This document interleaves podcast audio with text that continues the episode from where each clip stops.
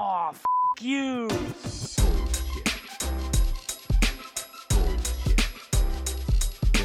Bullshit. Bullshit. Bullshit.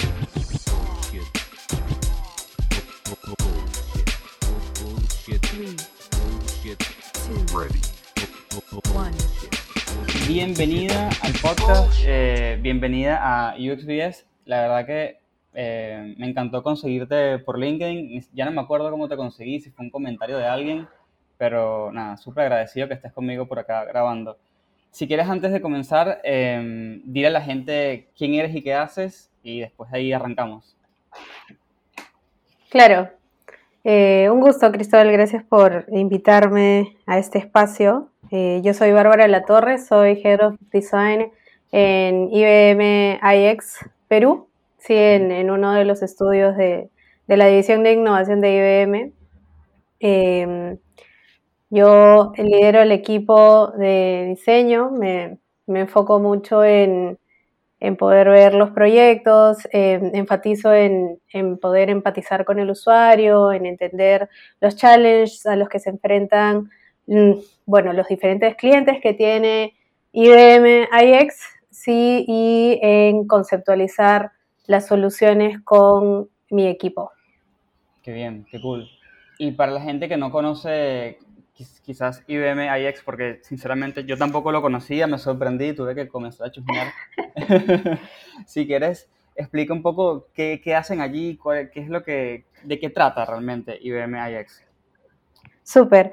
Mira, este, IBM tiene una división de innovación que es ESIX, que es Enterprise Strategy and Interaction Experience. Em, son unos estudios que están alrededor del mundo. hay un montón de estudios, en verdad. Eh, no tengo el número en la cabeza, pero hasta donde recuerdo eran más de por, los 60 estudios. Sí, oh, em, los países Sí, somos un montón de diseñadores en, IBM, en verdad. Este, sí sé que a veces como que cuando no lo conoces no, no te lo esperas, piensas como que IBM, más que nada tecnología, pero en verdad tenemos un montón de metodologías y frameworks propios, eh, sin ir muy lejos. Por ejemplo, eh, tenemos el Loop de IBM, que es el Enterprise Design Thinking, ¿no? En el que hacemos mucho énfasis en eh, las necesidades del, negocio y cómo el negocio puede resolver los puntos de dolor para sus clientes, ¿no? Para sus usuarios. Me encanta. Soy súper fan de todo lo que acabas de decir. sí. Sí, sí, sí. Bueno, y nada, cuando yo contacté a Barb, como siempre le, pregunto a mis invitados de, de, qué les gustaría hablar, qué les apasiona y todo esto, y ella me dice, nada, me trae un tema a la mesa bastante interesante que es trabajo en equipo, también un tema de validaciones y también hablar un poco sobre la importancia del feedback. Entonces, nada, si quieres para comenzar, este, hablemos un poquito sobre la parte de trabajo en equipo, específicamente lo que me habías comentado de los perfiles eh, y, cómo involucrarlos para, ampliar la visión que tenemos cada uno. Sí, mira, yo em, primero me gustaría contarte un poco de, mi historia, ¿no? Cómo es que dentro de la evolución de mi, de mi persona y de, cómo llego a ser bueno, igual todos somos como un prototipo y this is not our, final form, ¿no? Este, continuamos evolucionando constantemente, pero de vez en cuando, y, y, de hecho también se lo digo a algunas personas, ¿no? De vez en cuando detente un momento a, a voltear y ver em, cuánto has cambiado, ¿no? Porque es súper interesante ver el punto de vista sobre ciertas cosas que tenías antes. Mira, para contarte un poco de mi historia, yo empecé en diseño publicitario, ya antes trabajaba en una agencia de publicidad digital y dentro de esta agencia em, como trabajaba en publicidad digital, hubo un momento, tuve un punto de quiebre en mi vida en el que sentí como que las cosas que hacía no tenían como, como mucho valor, ¿no? Era algo muy, muy efímero, muy pasajero y me sentí mal y de pronto fui buscando qué más podía hacer, qué más podía hacer y me encontré con este mundo de de el diseño de productos digitales, ¿no? Y me pareció súper interesante, este, y eh, dentro de esa agencia me cambié de rol. Pero mi transición de un puesto a otro fue un poco, un poco accidentado, ¿no? Porque yo venía de tener un mindset muy distinto, venía, recuerdo que en ese entonces era muy insegura con las cosas que hacía, entonces no quería, no quería mostrar mis trabajos, te estoy hablando de hace seis años, más o menos. no quería compartir mis trabajos porque ponía, sí, sí, bastante tiempo. No quería compartir mis trabajos, recuerdo, que porque mis trabajos eran como mi bebé, ¿no? Y no quería, o sea, tenía mucho miedo de que me lastimen a través de mi trabajo. Este, y dentro de, dentro de mi experiencia fui trabajando con otros equipos, fui trabajando con otras personas y me di cuenta de que había muchas personas que así como yo, em, tal vez todavía se sentían un poco inseguras de sus work in progress, ¿no? De, las cosas y, creo que eso es algo que, le pasa a muchos, ¿no? Este, creo que es un, trabajo interno eh, muy fuerte el de separarte de tu trabajo y poner tu trabajo al costado de ti y decir, bueno, es, yo he hecho esto, pero yo no soy esto, ¿no? Sí, sí es súper Entonces, con, Sí, sí, este, entonces eh, con el tiempo fui trabajando con otras personas, conocí a personas maravillosas dentro de mis equipos, ¿no? Em, en los diferentes proyectos y me di cuenta, y, en, ese, en ese tiempo a mí me parecía admirable e inalcanzable, ¿no? El desapego que sentían algunas personas al tomar su trabajo, ponerlo sobre la mesa y decir, bueno, aquí está lo que he hecho, ahora vamos a destruirlo, ¿no? O sea, a mí me pareció una cosa impresionante, sí, era como, wow, ¿cómo haces esto? ¿Con qué seguridad? ¿No? O sea, me parecía como una cosa de otro planeta. Este, y, lo más bonito era em, cómo o sea, poder comparar la versión anterior de, del, del Working Progress que estas personas habían trabajado con la versión final que tenía el input de muchos más perfiles, ¿no? Entonces, poco a poco mi, mi, mi mindset fue cambiando a que lo ideal era poder tener más puntos de vista fuera del mío, ¿no? Para poder eh, tener soluciones más robustas, para para que alguien más pueda ver si es que a mí se me estaba pasando algo y luego ir evolucionando y más bien tomar los inputs de otras personas para hacer mejores soluciones, ¿no?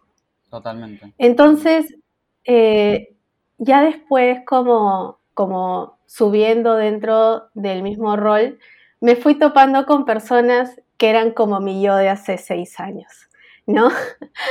Eh, y Sí, sí, no, los, papeles se invertían. Ahora yo era esa persona de otro planeta que venía a decirles, bueno, vamos a poner todo lo que hemos hecho sobre la mesa y lo vamos a destruir juntos, ¿no? este, sí, pero, pero creo que eso em, también es, como tener un poco de, no sé si la palabra correcta sería compasión, ¿no? Pero un poco de, entendimiento para estas personas, ¿no? Porque a mí, yo, no es que puede... Es como entender un poco Exacto. de dónde vienen ellos, en el sentido de, de dónde viene este trabajo que acaban de hacer, el esfuerzo, y a partir de allí dar un feedback que no sea una opinión, sino un feedback de verdad. Exacto, y, y exacto, exactamente, no lo has podido decir mejor.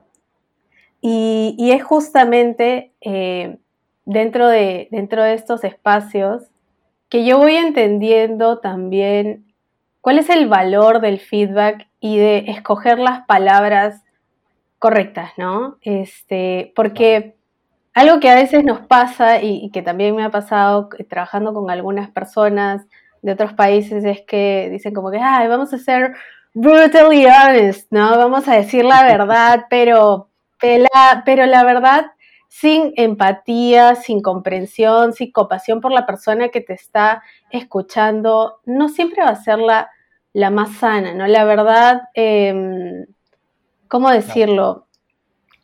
La, o, la verdad, desde el reclamo, ¿no? Eh, porque también a veces dentro de las situaciones no estamos hablando solo del, del trabajo de las personas, sino también de, de, su comportamiento, ¿no? Entonces, dentro de la verdad, si la verdad nace del reclamo y este feedback nace de un reclamo, en verdad no es un feedback, ¿no? Porque este feedback que, que nosotros damos debería nacer de las ganas del crecimiento de la otra persona, ¿no? Yo te voy a decir esto, Cristóbal, ¿no? Por ejemplo, yo te voy a decir esto porque yo creo honestamente y, y, sé que puedes mejorar, que esto que está pasando no es lo ideal, pero puede ser distinto, ¿no? Vamos a probar otra cosa, vamos a intentarlo juntos, vamos a abrir nuestro corazón y a decir la verdad, pero desde un punto de crecimiento y no desde un punto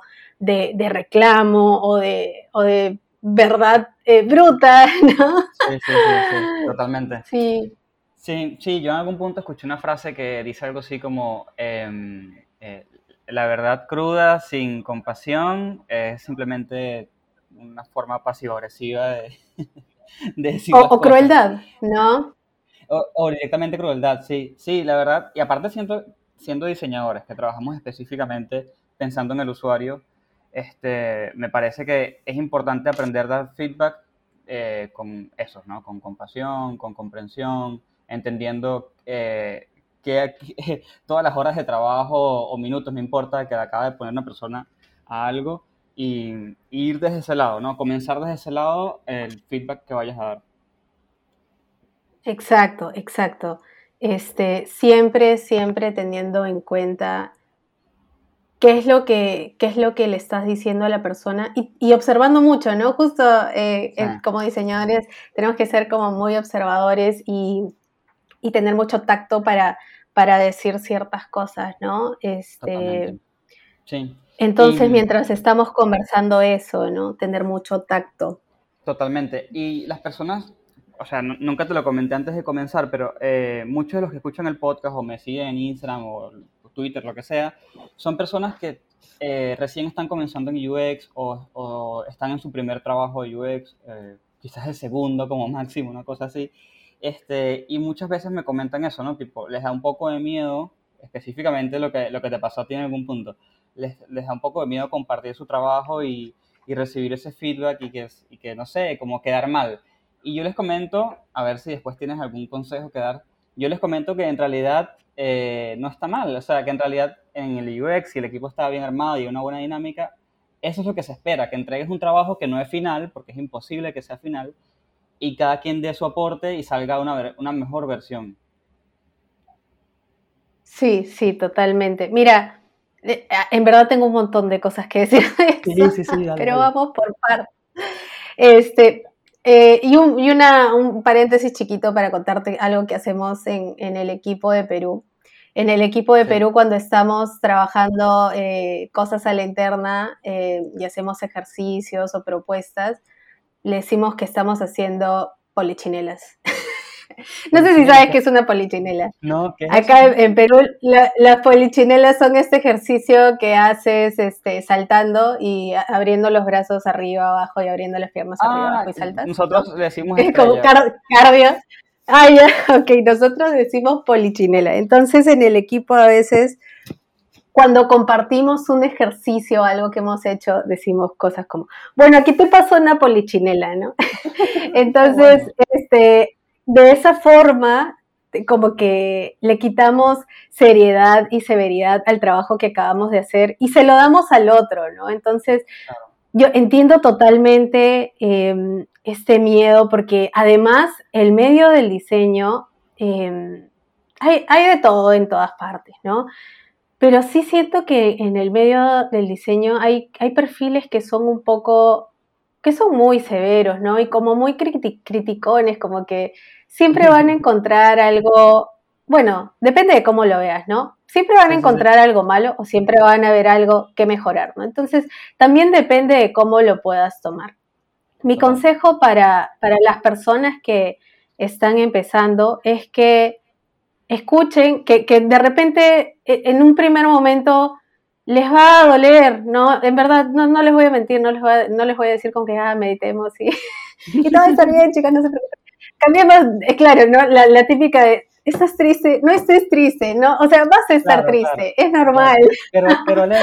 Es- Ah, ok, nunca lo había pensado. No, sí, no, no es, claro, ahora que me dijiste que, te- que puedo dejar de estar triste, estoy feliz. No, no, no es así, en verdad es probable que al principio el feedback nos duela, nos duela porque tal vez nosotros he- hemos hecho este, nuestro mejor esfuerzo, ¿no? Y no entendemos cómo no le gusta a la gente, pero em, justamente, y, ahí es donde viene em, la, la compasión por uno mismo, ¿no? Has hecho tu mejor esfuerzo y eso está genial, ¿no? Y ahora que alguien te ha dicho algo eh, que puedes mejorar, tal vez esa persona no te lo dijo de la mejor manera, te lo dijo como pudo, con, las intenciones que pudo, encontró un, vacío y tú tienes que tomar ese comentario de la manera más objetiva posible y darle eh, una oportunidad. No darle una oportunidad al feedback que te están dando, escúchalo. eh, de repente, si, si es que te afectó mucho, sal de la habitación, toma agua, regresa. No, pero, pero dale la oportunidad a ese feedback de, de ver si es que tiene cabida en lo que estás haciendo, ¿no?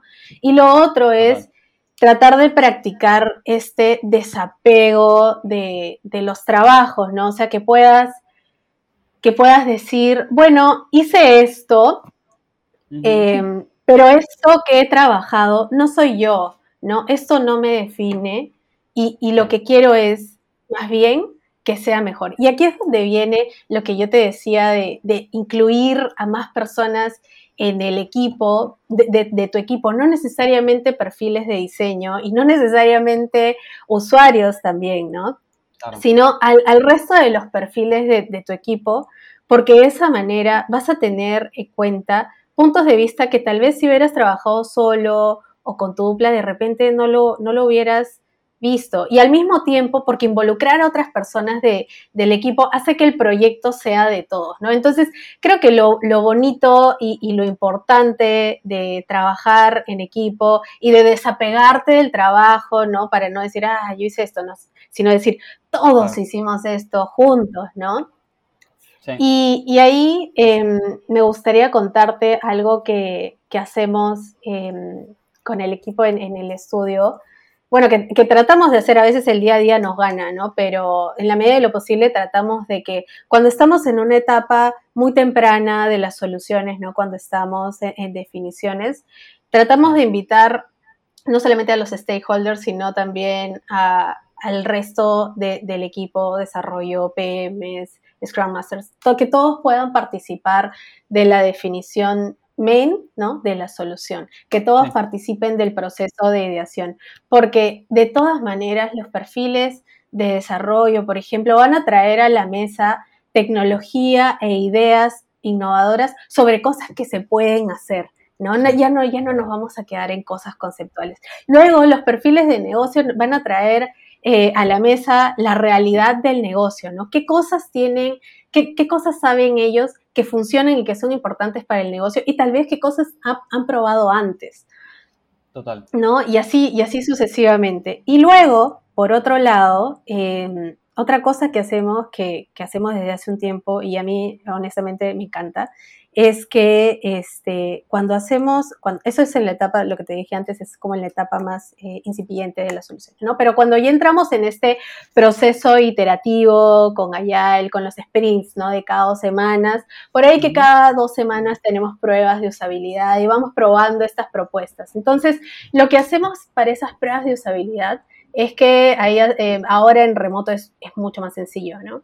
Claro. Este, ahí invitamos, como que prendemos dos eh, tipos de, de videollamada. Entonces, a una invitamos al usuario con quien vamos a hacer la prueba y en la otra invitamos a todo el equipo. Pero cuando te digo todo el equipo, es todo el equipo. O sea, desarrollo, stakeholders de negocios.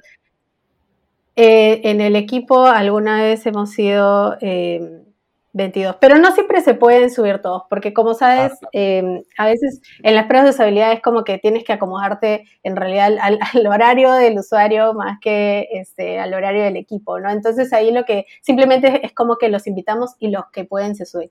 Y a mí me da una felicidad cuando logran subirse. Me encanta, ¿ya? Porque de pronto, cuando llevemos, llevamos esos resultados a las reuniones, no es que vayamos del equipo de diseño a decirte, ¿no? Mira, aquí están nuestros hallazgos. ¿no?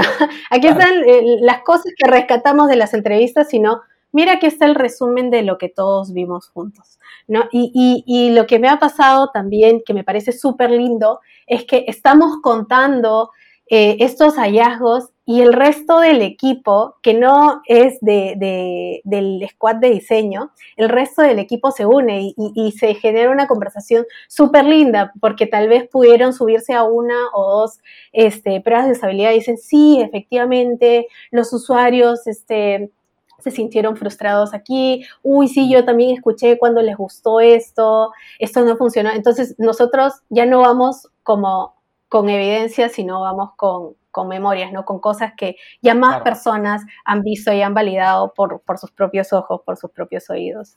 Y de alguna manera también te ahorra tiempo, ¿no? Eh, o sea, no, tienes que estar mostrando algo para, que para convencer a un equipo, sino que ya el equipo más o menos sabe y, la entrega me imagino que luego es un poco eh, más ágil, más, más ligera, digamos.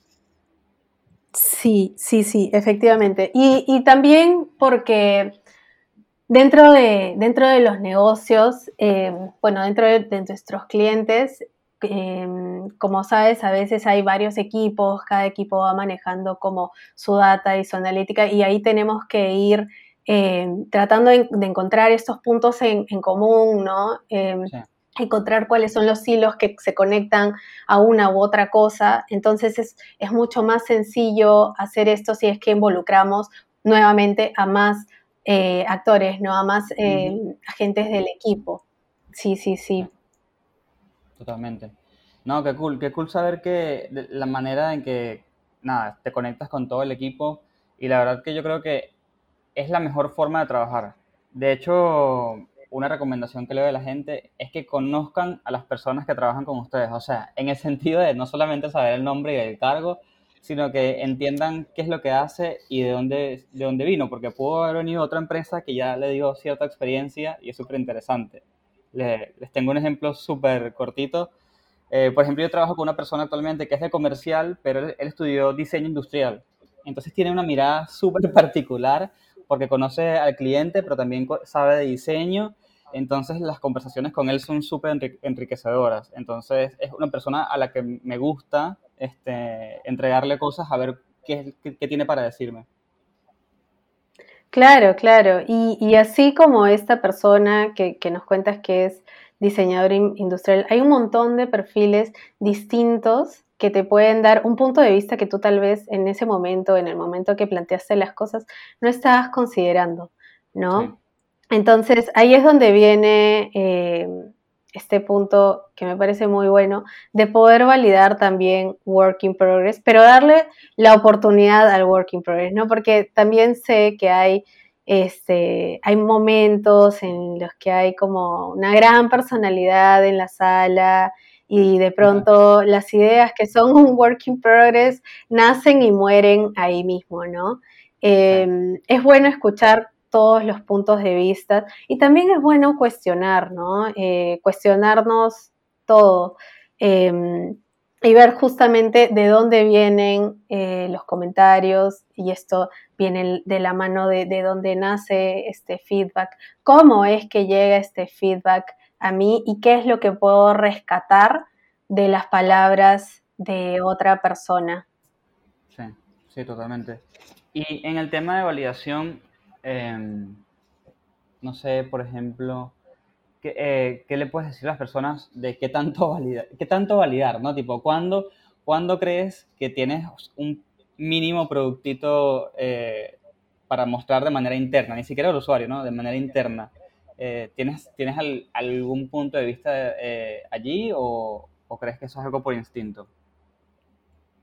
no, no, creo que, creo que primero em, tienes que validar que, cuál es el objetivo de lo que estás haciendo definitivamente, ¿no? Eh, validar qué es lo que estás diseñando, para quién, cuál es la solución y sobre todo alinearse con eso. Una vez que tú ya tienes eh, la alineación del equipo, ¿no? De para quién están, estamos diseñando, cuáles son nuestros objetivos, qué métricas nos van a hacer exitosos. El resto eh, eh, de la cadena puede ser mucho más fluida, por así decirlo, ¿no? Eso por un lado. Y por otro lado, alguna vez me, me ha tocado validar cosas como muy, muy en papel a gran escala, porque justamente, y, siento que eso es algo que, malo y bueno del, trabajo remoto, ¿no? Eh, que ahora por el trabajo remoto estamos a una llamada de, muchas personas, solo se trata de encontrar el horario correcto, pero podemos alinearnos en, el requerimiento, en la solución, en el problema que estemos eh, validando, ¿no? Desde una etapa muy temprana. Sí, porque o sea, yo no, no, no sabría decirte si es que em, si es que es muy temprano para validar algo, pero sí podría decirte que a veces puede ser muy tarde. Y que el muy tarde para validar algo me preocupa más que el validarlo muy temprano. Porque validando muy temprano, por último, pues, puedes escuchar los puntos de vista, puedes negociar, puedes trabajar la idea o descartar las cosas si es que ves como que mm, parece que esto no está resolviendo lo que esperábamos, ¿no? Em, pero si de pronto quieres validar muy tarde, quieres validar, por ejemplo, un prototipo, eh, un prototipo en, alta, me parecería lo, más caro, por así decirlo, ¿no? Caro en tiempo, caro en plata, este, y validarlo recién ahí, eso te puede traer problemas. ¿no? Ahora, hay que ver que hay otro tipo de, metodologías de trabajo. Por ejemplo, em, el otro día estaba viendo uno de estos videos del blog de, Nielsen Norman, ¿sí? de NN Group. Y, este, y habla de la convergencia y la divergencia a nivel de trabajo, ¿no? Entonces, esta es una, forma de, de, trabajar en la que todas las personas comienzan a avanzar con el requerimiento solo y luego llega un momento de, converger y ver eh, cuáles de esas ideas son válidas, ¿no? Y esto me pareció, me pareció interesante, es un poco contradictorio con, respecto a lo que yo estoy diciendo ahora, pero es que no hay una sola forma de hacer las cosas, no existe una fórmula correcta para cada equipo, ¿no? Tal vez lo que a mí sirve en mi equipo es tener esta, esta apertura, pero tal vez en otros equipos más bien les serviría tener esta otra forma del Double Diamond en la que el resto, cada equipo trabaja eh, un, tiempo en un inicio en solitario y presentan ideas muchísimo más aterrizadas, ¿no? Y luego validan esas ideas en grupo. Pero esas ideas, o sea, ha tenido que pasar un tiempo para poder desarrollarlas, ¿no? Este, y, traer a la mesa algo mucho más aterrizado, no, no como un working progress muy incipiente, sino algo mucho más aterrizado. Y eso es algo que yo recomendaría, por ejemplo, si tienes dentro del equipo algo que que, te mencionaba hace un momento, que eres como la biggest personality, ¿no? Esta personalidad que es muy fuerte y que, que tiene un punto de vista súper firme, ¿no? Este, y, y es, es, complicado si algo no le parece, no le parece y, y, eso fue. Y el día es de día y la noche es la noche y ahí se acabó. se acabó la historia.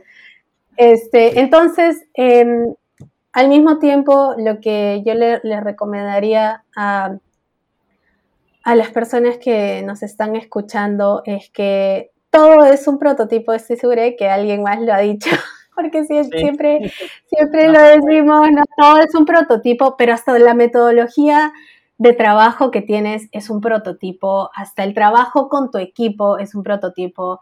Lo que le sirve a, a los equipos de Spotify, eh, que tienen como una metodología súper marcada, es su propio prototipo y seguramente funciona bien con ellos. Pero tú con tu equipo, ¿no? Tienes que descubrir e ir probando cuál es la forma más eficiente, más inclusiva y más empática de trabajar de tal manera de que el outcome de las cosas que tengan realmente sea soluciones robustas y que todos estén, yo sé que es súper difícil, ¿no? Pero al menos que todos estén tranquilos con lo que está saliendo, ¿no? Y si, y si no están tranquilos, o sea, tratar de, sacar ese lado de, de la información, ¿no? O sea, tratar de tener la opinión de, de la mayor cantidad de personas en tu equipo. Sí, sí, totalmente. Si estás trabajando en algo y no estás seguro, es mejor levantar la mano primero, eh, más rápido y sacarte las dudas y, después seguir. Yo creo que em, después que a uno se le quita ese miedo, eh, volviendo un poco al tema del feedback y, lo, inicial que hablamos eh, cuando comenzamos, cuando se te quita un poco ese miedo de, de presentar tu trabajo, para mí, en, en, mi caso particular, después se hizo un poco adictivo, tipo, prefiero este, mostrar cosas y presentarlo y decir un poco la idea, un poco así, digamos, high level y después bajarlo. Eh, es divertido, es, es, muy divertido ya cuando la dinámica de equipo está un poco pulida, porque, porque nada, eh, es una forma de, de, trabajar en equipo y sobre todo ahora en remoto, donde no estamos presentes, siento que trae mucho valor a la mesa esas pequeñas calls que no tienen que durar 5.000 horas, pueden ser 15 minutos. Exacto, sí, sí, totalmente. Y sí, pues, eh, de alguna manera, para mí también resulta un poco adictivo. Es, es mucho mejor, claro, porque además, si es que tú estás validando una idea en, en, una etapa muy temprana, una idea, una solución, una funcionalidad, lo que fuera, si tú lo estás validando en una, este, en una etapa muy temprana, no, no, importa si hay que destruirlo y volverlo a hacer, no importa que, mejor, mejor que te observen en, este, eh, en esta etapa temprana que después, ¿no? Es por eso que también eh, una recomendación que es que súper así, que, que, que todo el mundo lo debería tener presente, si es que no lo tienen ya, que siempre lo dicen, es que trates de plantear tus soluciones en un papel que no te importe. No, no porque no me importa la solución, como que me vale madres lo que le esté pasando a los cerebros. No, o sea, no te enamores de, de tus soluciones. No, no, no te cases con, con, la solución. Si crees en una solución, está súper bien. Muestra esa solución para que esta solución en la que crees sea más fuerte, llegue más lejos. Pero no, no, te, no te cases con esa solución. Porque sí, siempre sí y con el mindset de que todo es un prototipo, siempre hay algo que se puede mejorar. Y por otro lado, hace un rato, y, era una de las cosas que, que, quería decir también, ¿no? Hace un rato que, que, me hablabas del feedback y de que este, las personas le ponen como todo su corazón a las cosas y a veces es difícil escuchar eh, que, que, te las están destruyendo. O sea, es, es, es ese desapego el que necesitamos para realmente dejar que estas soluciones y estas ideas crezcan. Porque si tú te aferras a una solución y quieres que salga como quieres que salga y no quieres escuchar eh, a los demás, entonces, bueno, en, en, tu caso, Cristóbal, porque estoy hablando contigo, sí, entonces estás diseñando para Cristóbal. claro, estás haciendo las soluciones de Cristóbal para Cristóbal, no, no, estás, eh, no, no puedes como solo resolver eh, para ti, ¿no? Sí, Por eso claro. también es muy importante que puedas validar con el resto de tu equipo.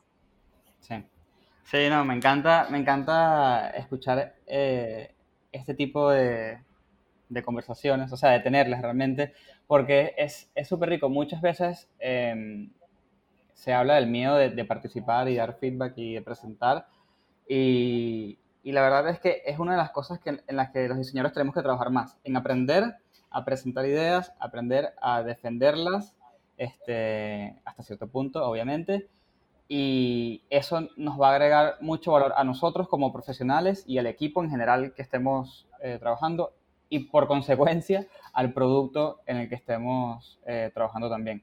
Así que es como esas habilidades blandas que yo no llamaría habilidades tan blandas realmente. Me parece que claro. son bastante fuertes. Exacto, sí, sí, me gusta, me gusta ese punto de vista, claro. Es como que tienes que, tienes que ser lo suficientemente fuerte y firme para poder pararte y, y defender, pero con objetividad, ¿no? Defender, pero Exacto. escuchar. Eh, no, sí. no defender ciegamente, como que es, es mi idea y la voy a llevar a como de lugar que lleva la como de lugar, pero escucha lo que tienen los demás para decirte, ¿no? Eh, préstale atención a las personas y eh, porque también pasa, ¿no? Que a veces recibes feedback que, que duele, que no es tan bueno, que tal vez lo dijo una persona y no lo dijo bien. Em, nuevamente, párate y mira objetivamente, escucha, entiende objetivamente de dónde estas palabras, ¿no? ¿Qué es lo que esta persona está tratando de decirme realmente? ¿Qué necesita? ¿Qué necesita? quitar todo ese ruido del, feedback que te acaban de dar y filtrarlo. Quita, claro, exacto, quítale el ruido y, la forma tal vez, ¿no? ¿Qué hay en el fondo de esas palabras? Tal cual, tal cual. ¿Y qué le recomiendas a las personas? Porque estas otras cosas que, de las que siempre me escriben por, por privado, eh, como que las personas tienen, se les complica mucho presentarle a perfiles que no sean diseñadores, tipo eh, a CEOs, se les complica, se les complica presentarle ideas a la gente de comercial, porque, porque no es lo mismo, ¿no? Es un distinto cerebro, así lo veo yo, es un cerebro completamente diferente que piensa distinto y analiza distinto. Eh, ¿Tienes alguna recomendación para esas presentaciones? Sí. claro, sí, sí.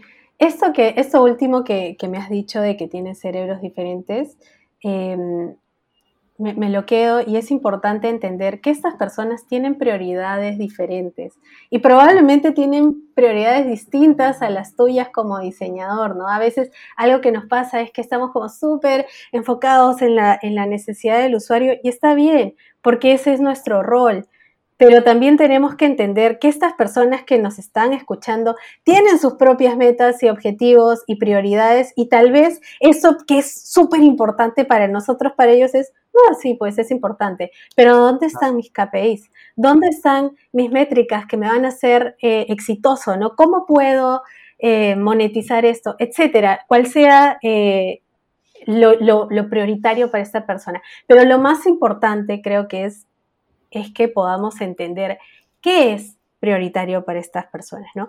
Y, ahí es donde viene el poder involucrarlos desde una etapa temprana, desde una etapa de, alineación, ¿no? De, la solución, em, porque de esa manera vas a poder entender qué es importante, por ejemplo, si hablamos de un producto digital en específico, ¿no? ¿Qué es importante de este producto digital, ¿no? Para eh, el área de CX de una empresa o para el área de finanzas de una empresa. ¿Qué es lo, ¿Cuál es el impacto que estas personas esperan tener con este producto digital? Eso es algo que yo recomendaría que, tengan un, espacio de conversación con estas personas que después van a tener que validar sus ideas para entender qué es lo que ellos necesitan también de nosotros, ¿no? Porque de esa manera yo voy a llevar esta evidencia, ¿no? E, esta evidencia validada, eh, este, este, esta documentación de research. Em, bueno, voy a llevar el entregable que fuere que tengo que llevar y tengo que eh, entender cuál es la prioridad de mi audiencia para poder explicarle por qué esto que estamos haciendo es importante para ellos. ¿Sí? Entonces, esa sería mi recomendación, que conozcan a su audiencia y que puedan hablarles de algo que es importante para ellos. Y de repente, en su momento, usted, ustedes pueden decir como que, ah, pero yo ya sé que es importante para ellos. Ellos no lo ven, ¿no? Entonces, tal vez no estamos usando los términos correctos, ¿no? Es súper chistoso porque a veces hablamos de inclusión en diseño y a la hora de hablar de diseño no somos muy inclusivos, ¿no? Y usamos un montón de términos revocados que solo nosotros conocemos y, y la gente se frustra y es como ¿qué es esto que estoy diciendo? No, no entiendo nada. Entonces tenemos que tratar de ser inclusivos hasta cuando hablamos con otras audiencias. Totalmente. De hecho, hace poco eh, hice un tweet con alguien que me respondió, estábamos hablando entre tweets y de repente viene alguien y se mete y dice, algún día me encantaría entender todas las palabras de iniciales que están hablando, todos los acrónimos que están nombrando, no las entiendo en lo absoluto. Y ahí me sentí, claro, Sí, es verdad. Y tuve como que hacer eh, pequeñas definiciones rápido para que fuese entendible por todo el mundo. Pero es eso, pasa literalmente eso en la vida real. Sí. Sí, te entiendo totalmente. Eh, yo en IBM es que aprendí eso. Perdóname que te interrumpa. Yo en IBM es que aprendí eso. Aprendí a hacer más inclusiva. Y hasta ahora lo sigo aprendiendo, ¿ya? Porque a veces se me escapa, ¿no? Pongo MVP eh, y, y, pongo en, en, en, un documento, ¿no? Este MVP y, y, entonces, este, de pronto me dicen, Bar, por favor, pon entre paréntesis, ¿qué significa MVP? Porque las personas que vayan a recibir esto tal vez no lo sepan. Eso me pasó la semana pasada. O sea, yo de por sí trato de, de hacer estas analogías para que la, las personas puedan entender a qué nos referimos cuando decimos la, por qué es importante hacer un prototipo de uh -huh. baja fidelidad primero, por qué es importante hablar de un MVP como el slice de, de una experiencia completa, ¿no? Este, pero aún así todavía me cuesta ser, o sea, no, yo no puedo decir que soy la persona más inclusiva porque todavía estoy aprendiendo. Esta no es mi última DJ evolución. hay más, hay más, señores. sí, es así. Eh, para ya ir cerrando un poquito el episodio, te tengo un par de preguntas que hicieron desde Instagram, porque dije, ah, déjame antes de grabar subir una encuesta allí, a ver si alguien tiene alguna pregunta. Ahí son tres realmente, eh, y hay dos que se parecen mucho, y me parece que ya la medio respondiste al inicio, pero igual te las hago. Eh, yo puse, yo pregunté, voy a grabar con la head de design de IBM iX, este, si tienen alguna pregunta, háganla, y me dijeron, uno, ¿cómo llego allí? ¿No? Y dos, ¿cómo conseguiste ese trabajo? Y la tercera te la digo ahora, pero si quieres respondemos a su primero. Ya, ok. Eh, ¿Cómo llegas ahí? Justo en, en, el caso de Perú y Argentina estamos expandiendo el equipo. Por LinkedIn, si, si buscan IBM, ahí estamos en una convocatoria. Aprovecho para, para contarlo. Este, sí, eh, yo cómo llegué ahí, y, y, esa es una parte de, mi historia que me comí, mira, qué, qué bien. eh, yo, sí, sí, no la dije para nada, perdónenme. Yo estaba en esta agencia digital y estuve durante un par de años trabajando en, en, la, en la, cuenta más grande que tenía la agencia, trabajé con... Eh, esta cuenta la trabajábamos en, en su momento con una agencia de Brasil, ¿sí? Eh, y luego eh, la agencia de Brasil dejó de, de, trabajar con la cuenta, nosotros nos la quedamos, ahí yo fui creciendo un poco más, desarrollando eh, mi perfil, ¿no? Eh, pero como ya tenía un par de años en esa cuenta y estaba medio aburrida, pues no. Entonces, entonces se dio la oportunidad de que esta agencia digital abrió su aceleradora, una aceleradora de startups. Entonces me metí a trabajar en esta aceleradora. Eh, ahí estuve trabajando un año más o menos. Eh, y luego de eso, eh, el que es ahora mi manager, Renzo eh, Molina, me, me, contactó, me dijo que, que había esta oportunidad en IBM yo tampoco sabía en, en, ese momento que era IX, me puse a buscar y me pareció súper interesante. Eh, y así es como, así es como entré. Eh, lo que creo que, que, me ayudó muchísimo es justamente eh, trabajar con muchas personas uh -huh. e, ir, e ir conectándome en el medio, ¿no? Claro. Em, sí, sí, sí. o sea, yo siento, yo siento, perdóneme. No, no, tranqui. Eh, como estar presente en el rubro, digamos, como ser visible, no esconderte en una cuevita que nadie te ve. Sí, exacto. Eso por un lado, pero por otro lado también me ayudó mucho eh, involucrarme y estar presente en, en las reuniones de, de, mis clientes, ¿no? Eh, involucrarme, involucrarlos. Creo que eso me ayudó mucho porque al, al final a mí me recomendaron a IBM eh, y fue una, una súper oportunidad, en verdad, para mí, porque ahí yo siento que he crecido muchísimo. Sí, sí, seguro que sí. Y eh, ya la última pregunta es, sí tiene que ver con lo que, con lo que grabamos, pero no por completo, así que vamos a ver cómo respondemos esto. Pero dice, ¿qué tienes en cuenta a la hora de armar un equipo? Eh, es una pregunta interesante. Creo que depende mucho de el reto al que nos estemos enfrentando. Eh, okay. y, justo, y justo ahora que, que, me encuentro armando, porque nos estamos eh, expandiendo, ¿no? em, algo que me parece súper importante es em, la, la persona. O sea, no solamente los skills de las personas, porque yo creo que todos podemos aprender todo. Sí, total. Todos podemos aprender de, de todo, ¿no? De, de diseño, de investigación, eh, hay personas que, que, de pronto son más talentosas y hay otras personas a las que les va a costar un poco más, pero al fin y al cabo todos podemos aprender. Lo que creo que es más difícil de entrenar más que aprender es lo que, y aquí voy a prender mi cámara un segundo. a ver. Es lo que se tiene acá. Claro. Creo que eso es más difícil, creo que eso es más difícil de... Y, y, ah, para las personas que nos vayan a escuchar, cuando digo acá, me he tocado el corazón. Sí, es mucho, es mucho más difícil poder... Sí, yo eh, me olvido, ¿no? De, yo prendo mi cámara como si hubiera cámara en Spotify, perdónenme. Este, bueno, va, a haber, va a haber en un eh, futuro.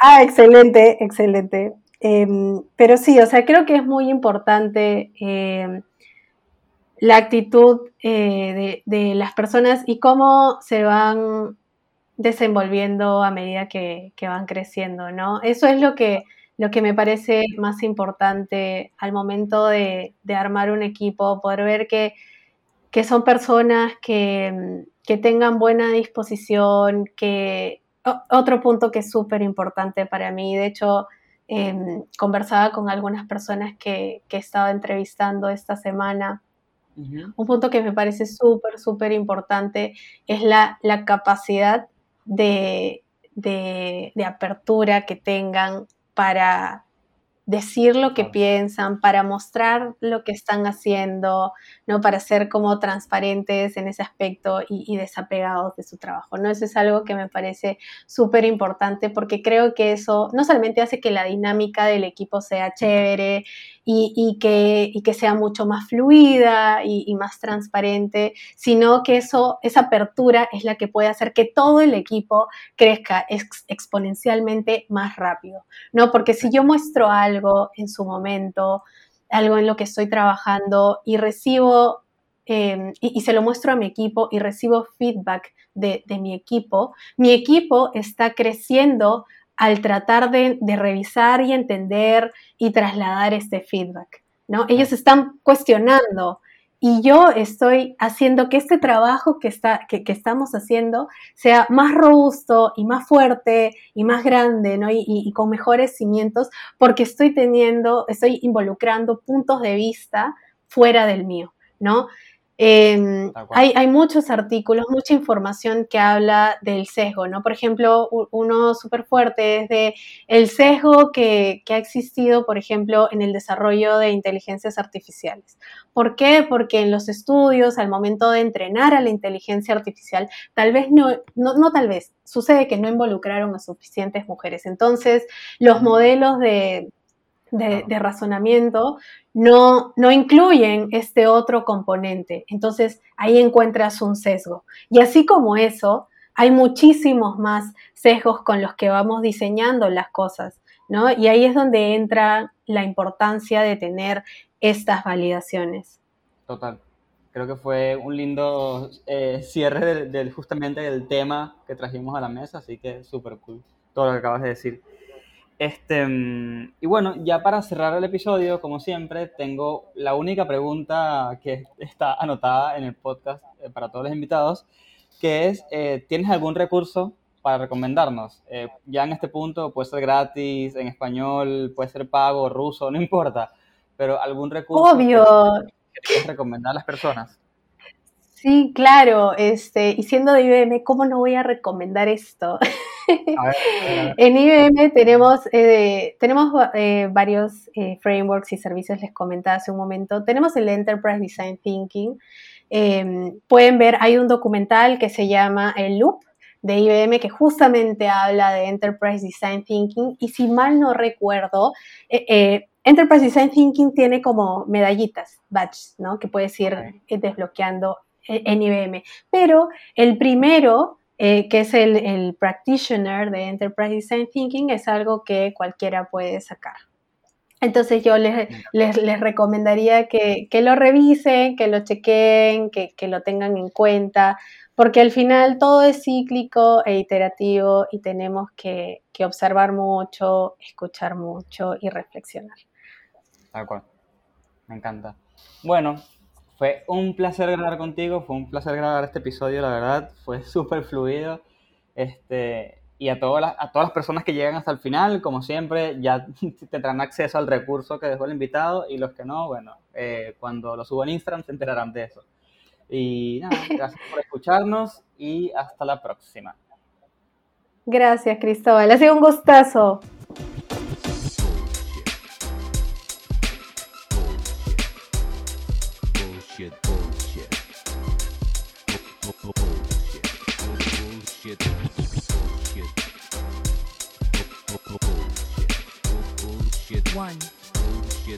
Two, three. The experience has ended. ended.